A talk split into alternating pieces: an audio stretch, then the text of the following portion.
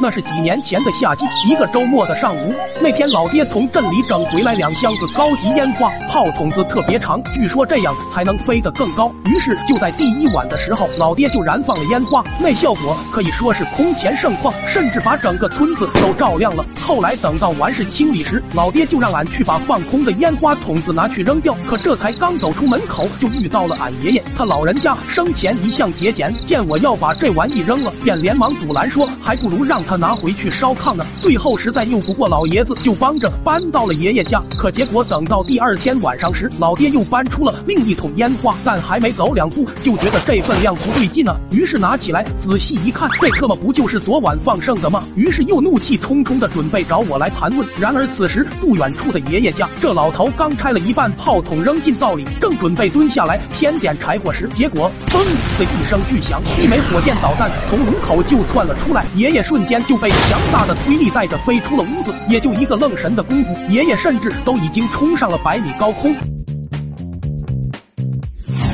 嗯。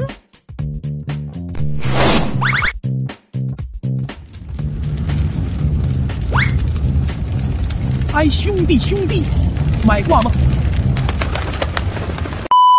而此时的我和老爹还在赶来的路上，突然就见远处一抹亮光急速的放大，紧接着一个黑影嗖的一下越过了我俩身前。我和老爹明显的都愣了一下，因为残影太快，也根本认不出是个什么玩意。但下一秒就听远处传来了震耳欲聋的爆炸声。对，没错，是我爷炸了。这一动静瞬间就引出了不少村民，他们望着俺爷爷家流火通天，都还以为是发生了火灾，便纷纷抱着水桶就赶来救火。好在最前面的。就是我们穆家三兄弟，大伯、三叔和老叔。可就当他们快赶到爷爷家时，炉子里的几枚导弹也都陆续被点燃了。下一秒，又是嗖的一发，率先飞了出去，伴随着一声“卧槽”，冲在最前面的大伯瞬间就没影了。周围的村民们都看呆了，只有跟在后面的三叔还一脸茫然。老大呢？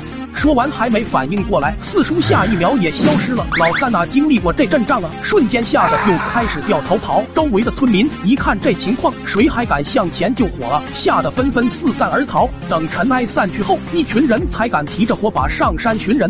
最终功夫不负有心人，终是在隔壁村的一家猪圈里找到了爷爷他们。旁边树上的就是大伯，只见他裤子都给崩烂了，零星的火苗还随着屁浪一波接一波的往外冒。但其中这最惨的当属四输了，由于飞得高且没有遮挡物，现在应该还在做着那玩意环绕太平洋呢。